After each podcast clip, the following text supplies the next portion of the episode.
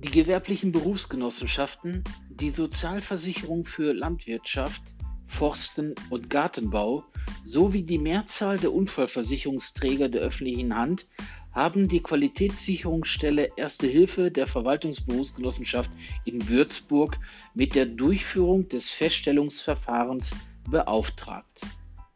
Anträge auf Anerkennung für die Aus- und Fortbildung von Betriebssanitätern sind somit an die Verwaltungsberufsgenossenschaft in Würzburg zu richten.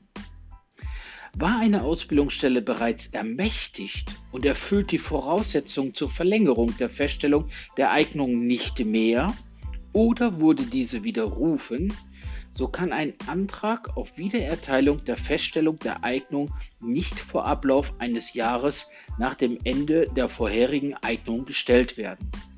Nur in begründeten Ausnahmefällen kann die Frist verkürzt werden. Mit dieser Regelung will erreicht werden, dass eine einmal verlorene Zulassung nicht innerhalb von wenigen Tagen oder Wochen neu erlangt werden kann.